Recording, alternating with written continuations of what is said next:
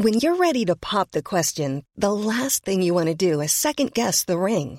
At Bluenile.com, you can design a one-of-a-kind ring with the ease and convenience of shopping online. Choose your diamond and setting. When you find the one, you'll get it delivered right to your door. Go to Bluenile.com and use promo code LISTEN to get $50 off your purchase of $500 or more. That's code LISTEN at Bluenile.com for $50 off your purchase.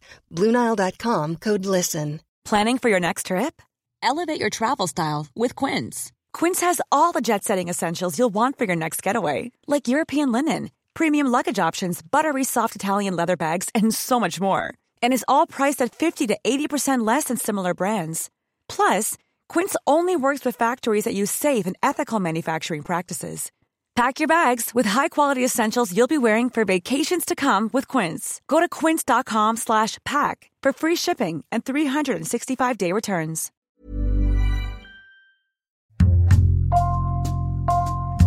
Bonjour, c'est Jules Lavie pour Code Source, le podcast d'actualité du Parisien. Il se dit totalement innocent dans cette affaire, dénonce un complot et parle même de fable. Début octobre, à Paris, Nicolas Sarkozy a été entendu pendant 40 heures par deux juges d'instruction dans le dossier des soupçons de financement libyen de sa campagne présidentielle de 2007. Après ce marathon, l'ancien chef de l'État a été mis en examen pour un quatrième chef d'accusation dans ce dossier, association de malfaiteurs. Le 20 octobre, le Parisien a révélé le contenu de ses auditions, article signé Timothée Boutry du service police-justice du Parisien. On fait le point sur ce dossier avec lui dans Code Source.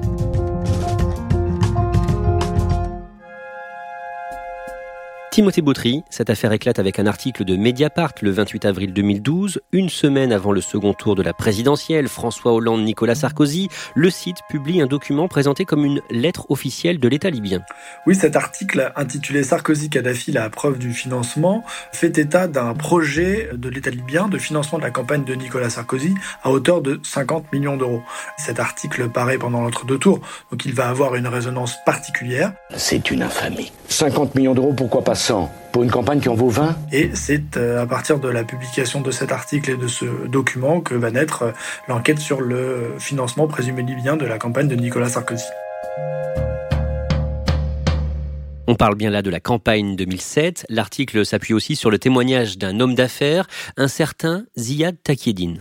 Alors Ziad Takedine, c'est un intermédiaire franco-libanais, euh, un intermédiaire en contrat en tout genre, en contrat d'armement euh, notamment, qui est également apparu dans la quête euh, financière sur l'attentat de Karachi, dans laquelle il a été condamné.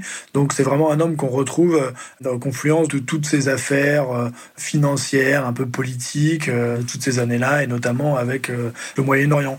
Il va vraiment devenir un des personnages centraux de cette histoire. Une enquête est donc ouverte et en 2017, ce même Ziad Takieddine accuse très directement Nicolas Sarkozy et son bras droit, Claude Guéant. Il parle de remise d'argent liquide fin 2006, début 2007, quand Nicolas Sarkozy était ministre de l'Intérieur. Oui, c'est dans le cadre d'une interview euh, filmée qui a ensuite été diffusée par le, site Mediapart. Et Ziad Takieddine indique euh, qu'à trois reprises, il s'est rendu au ministère de l'Intérieur. Un jour, M. Sanoussi me demande si je peux être celui qui transporte une partie de ces sommes à Claude Guéant de l'Intérieur. Je dis, si c'est bon, c'est bon, mais comment faire rentrer ça en France? Il me dit, le, le ministère de l'Intérieur sera informé et donc tu rentres, il n'y a pas de problème. Les deux premières fois, il a rencontré Claude Guéant, le plus proche collaborateur de Nicolas Sarkozy. La troisième fois, il a rencontré Nicolas Sarkozy lui-même. Il a pu rentrer comme ça au ministère, aller dans leur bureau et euh, leur remettre euh, trois valises de cash. Est-ce que M. Sarkozy vous a vu déposer cette valise contre le mur? Bien sûr. Est-ce que M. Sarkozy sait pourquoi vous déposez cette valise? Est-ce qu'il est au courant de ce qui est à l'intérieur? Ça, franchement, je vais vous dire, bien sûr. Oh. Est-ce que vous avez vu M. Sarkozy ouvrir la valise? Non, non, pas du tout. Ni ouvert, ni vérifié, ni rien du tout. On parlait tout de suite d'autre chose.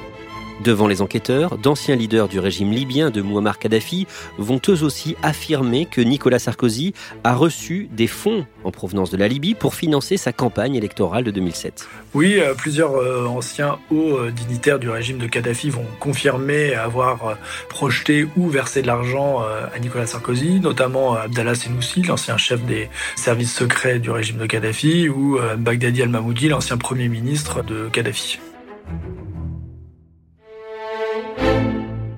En 2018, le 21 mars 2018, Nicolas Sarkozy est placé en garde à vue dans les bureaux de la police judiciaire à Nanterre dans les Hauts-de-Seine et le lendemain, il est mis en examen dans ce dossier. Il aura clamé son innocence pendant de longues heures, tout comme souhaité échapper à l'embarrassant statut de mise en examen, sans succès. C'est évidemment un tournant puisque euh, voilà Nicolas Sarkozy a toujours contesté euh, le moindre financement de sa campagne et là il est mis en examen pour euh, financement illégal de campagne, pour corruption, voilà des charges extrêmement lourdes et qu'il n'a de cesse de dénoncer. Je dois aux Français la vérité, je n'ai jamais trahi leur confiance.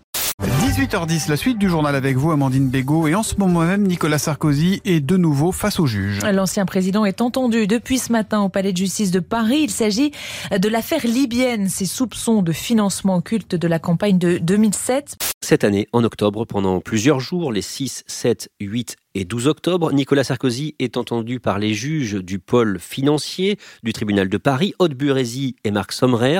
Timothée Boutry, comment ça se passe concrètement? Ce sont des auditions qui se déroulent en présence bon, de Nicolas Sarkozy évidemment, de son avocat Thierry Herzog et d'un représentant du parquet national financier qui assiste à tous les interrogatoires. C'est vraiment euh, hors norme, euh, une audition marathon, parce que 4 jours c'est long. Ça fait plus de 40 heures, 140 pages de procès-verbaux on n'imaginait pas que ça durerait aussi longtemps. Timothée Boutry, dans Le Parisien, vous avez euh, révélé le contenu de ces auditions. Vous avez pu lire toute la retranscription de ce qu'a dit Nicolas Sarkozy au juge. Ça va nous permettre à la fois de nous plonger dans ce dossier et de voir comment se défend l'ancien président. D'après l'enquête, tout commence à l'automne 2005. Nicolas Sarkozy est alors ministre de l'Intérieur. Il va effectuer un voyage en Libye dans quelques semaines. Et pour préparer ce déplacement, deux hommes partent pour Tripoli Claude Guéant et Ziad Takieddine. Là-bas, il voit un certain Abdallah Senoussi. Alors Abdallah Senoussi, c'est euh, le chef des services euh, secrets de Muammar Kadhafi, le guide libyen. C'est surtout un homme qui a été condamné en France pour son implication dans euh, l'attentat du DC-10 d'UTA, qui avait fait énormément de victimes, notamment des victimes françaises. Donc c'est un homme qui est visé par un mandat d'arrêt international et donc aux yeux de la justice française, il est considéré comme un terroriste. Quel est le soupçon des juges sur cette rencontre? Ils se demandent si ce n'est pas à partir de cette réunion que le pacte de corruption entre le régime de Kadhafi et Nicolas Sarkozy serait né, avec euh, donc euh, Ziad Takedine à la manœuvre et Claude Guéant comme représentant de l'ancien président de la République. Dans le bureau des juges, que dit Nicolas Sarkozy sur cette rencontre? Nicolas Sarkozy dit que c'est une réunion préparatoire à une visite qu'il va effectuer quelques jours plus tard en Libye. Les juges lui demandent pourquoi ce n'est pas son conseiller diplomatique qui est allé euh, faire cette visite, mais Claude Guéant, et il justifie par la proximité entre Claude Guéant et lui-même. En revanche, il apparaît que lors de cette visite, Claude Guéant, avec Ziad Takedine, a rencontré Abdallah Senoussi. Et là, il va dire que euh, c'est une erreur, qu'il n'avait jamais demandé une telle réunion. Il se démarque de Claude Guéant et ne valide pas le fait que euh, Claude Guéant ait pu rencontrer Abdallah Senoussi en présence de Ziad Takedine.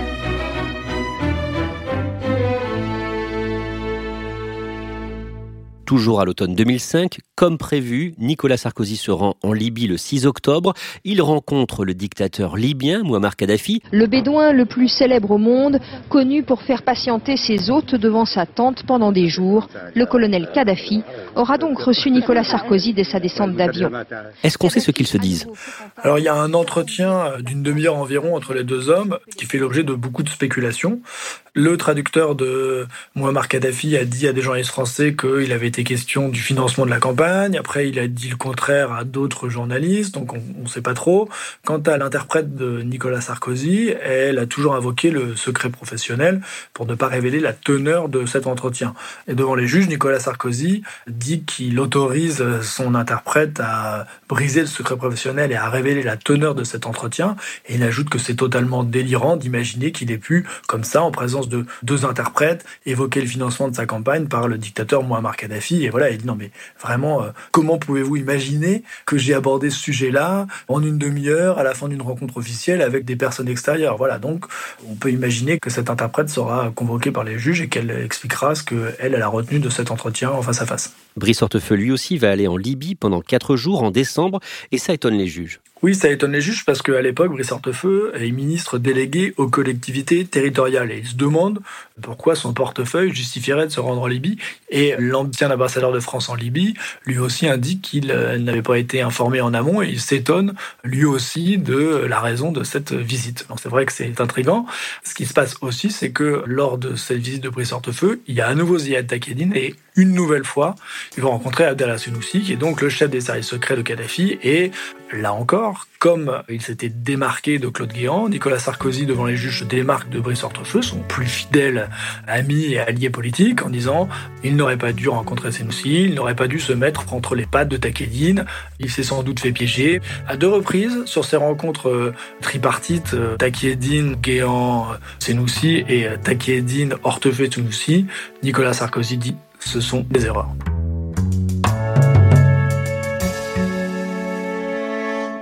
Abdallah Senoussi, l'ancien bras droit de Kadhafi, va déclarer aux enquêteurs pendant l'instruction que Brice Hortefeux lui aurait remis le RIB d'un compte sur lequel effectuer les virements.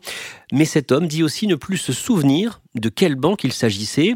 Que dit Nicolas Sarkozy là-dessus? Déjà, il s'agit d'un RIB euh, d'une banque et d'un compte qui appartiendrait à Ziad Takedine, qui là encore serait présent lors de ce rendez-vous.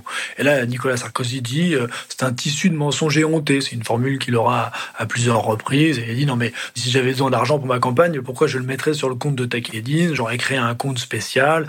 Et il dit voilà, vous n'avez aucune trace d'un quelconque virement. Euh, il parle de fable libyenne et il dit que cet épisode du RIB est là encore un élément de cette fable. D'après l'enquête, au moins trois virements en provenance de la Libye sont avérés en 2006, virements destinés à Ziad Takedine de plusieurs entités euh, libyennes pour un montant total de 6 millions d'euros.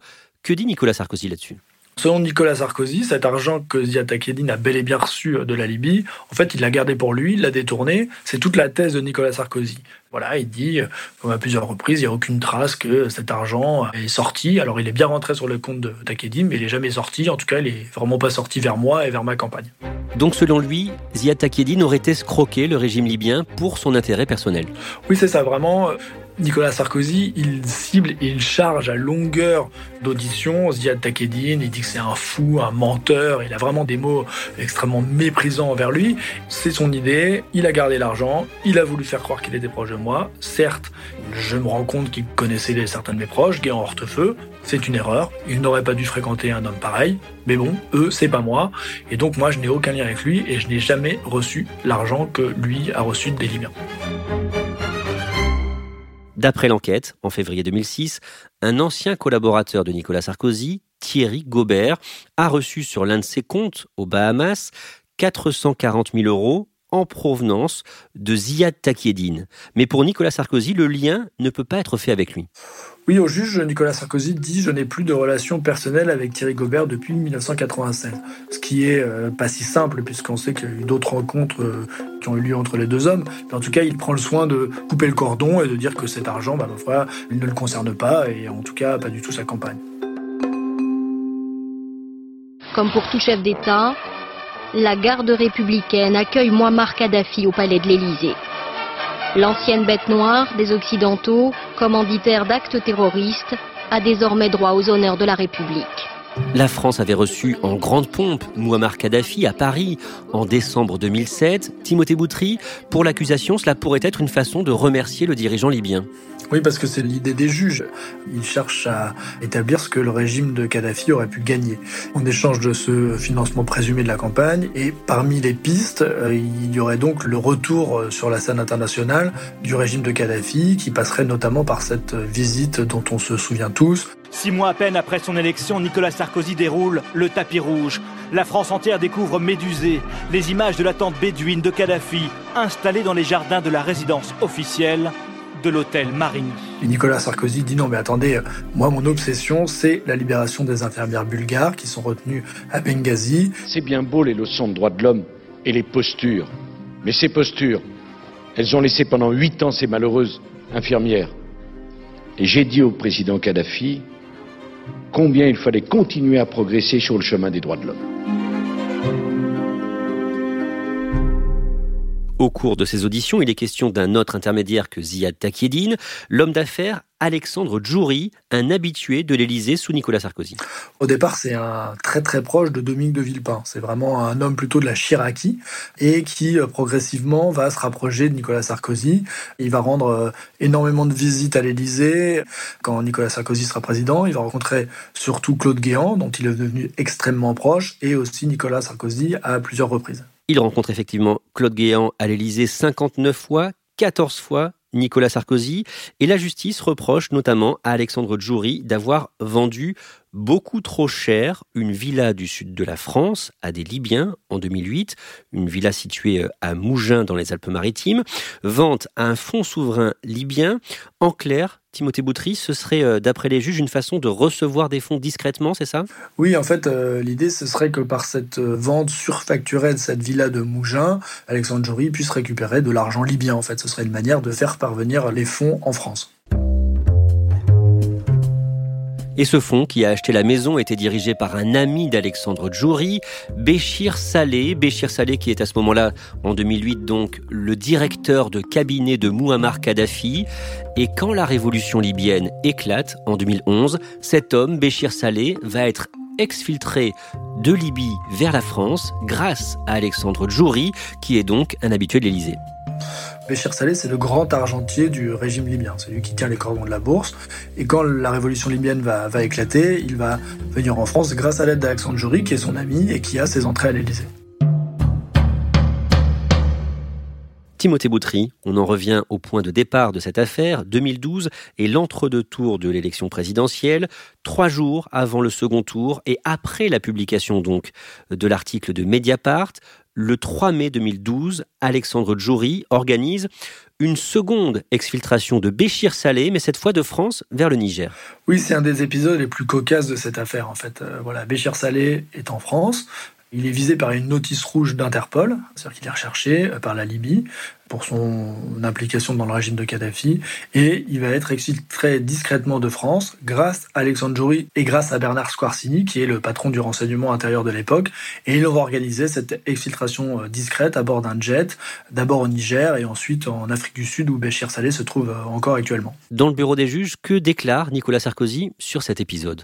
En gros, Nicolas Sarkozy dit que c'était sans doute euh, pas très bien, mais qu'il n'est absolument pas impliqué là-dedans. C'est pas l'État français qui l'a fait sortir, mais un réseau d'amitié. Alors, un réseau d'amitié avec des personnes qui sont quand même pas des personnes lambda. Jury qui est euh, certes un personnage officieux mais qui euh, tutoie les hautes sphères depuis très longtemps et euh, Bernard Squarcini qui lui pour le coup est un très haut fonctionnaire. Mais Nicolas Sarkozy dit voilà on peut pas me le reprocher, j'y suis pour rien, en tout cas c'est pas moi qui ai ordonné cette exfiltration.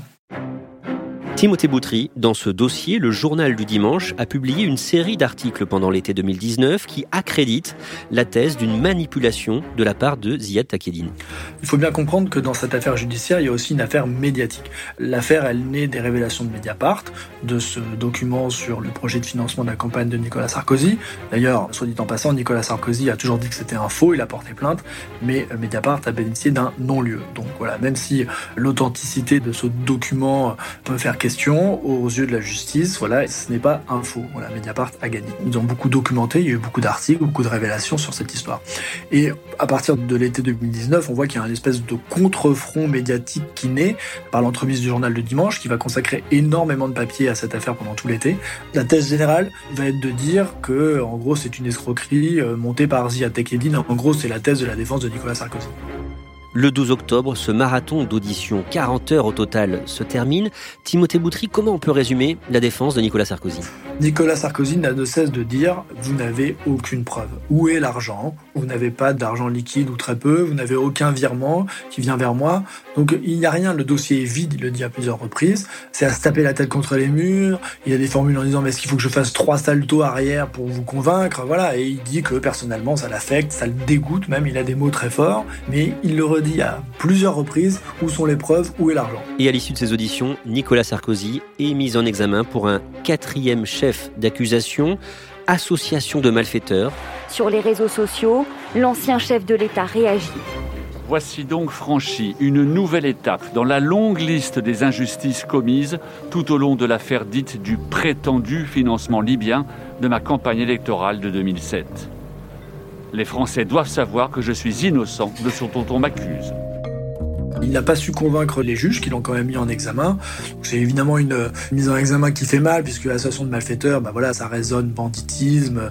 Mais lui euh, continue à dire qu'il est totalement innocent et qu'il va se battre pour prouver son innocence. Timothée finalement, dans, ce dossier, est-ce qu'il y a des preuves tangibles? C'est toute la question. Il n'y a pas la preuve ultime, il n'y a pas le document qui, il n'y a pas le virement qui. Il y a tout un environnement. En fait, on voit qu'à l'époque, il y avait des liens entre la Sarkozy et le régime libyen, que ce soit par l'entremise de Claude Guéant ou de Brice Hortefeux. Il y a euh, un peu d'argent liquide qui apparaît dans la campagne électorale. Il y a la vente de la villa de Mougin. Il y a vraiment un climat, en fait. L'enquête n'est pas terminée. Les juges continuent euh, à investiguer et il y aura d'autres auditions et sans doute d'autres mises en examen des acteurs de cette affaire euh, qui vont intervenir dans les jours à venir.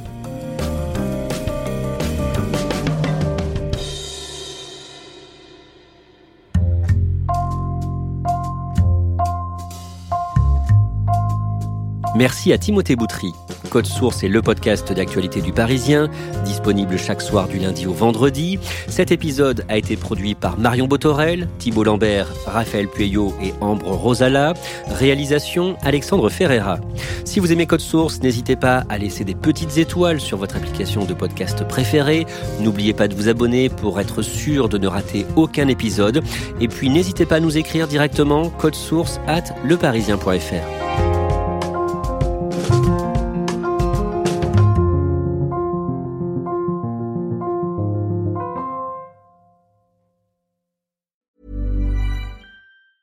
Normally, being a little extra might be a bit much, but not when it comes to healthcare. That's why United Healthcare's Health Protector Guard fixed indemnity insurance plans, underwritten by Golden Rule Insurance Company, supplement your primary plan so you manage out of pocket costs. Learn more at uh1.com. Hey, it's Danny Pellegrino from Everything Iconic. Ready to upgrade your style game without blowing your budget? Check out Quince. They've got all the good stuff shirts and polos, activewear, and fine leather goods all at 50 to 80% less than other high-end brands. And the best part? They're all about safe, ethical, and responsible manufacturing. Get that luxury vibe without the luxury price tag. Hit up quince.com slash upgrade for free shipping and 365 day returns on your next order. That's quince.com slash upgrade.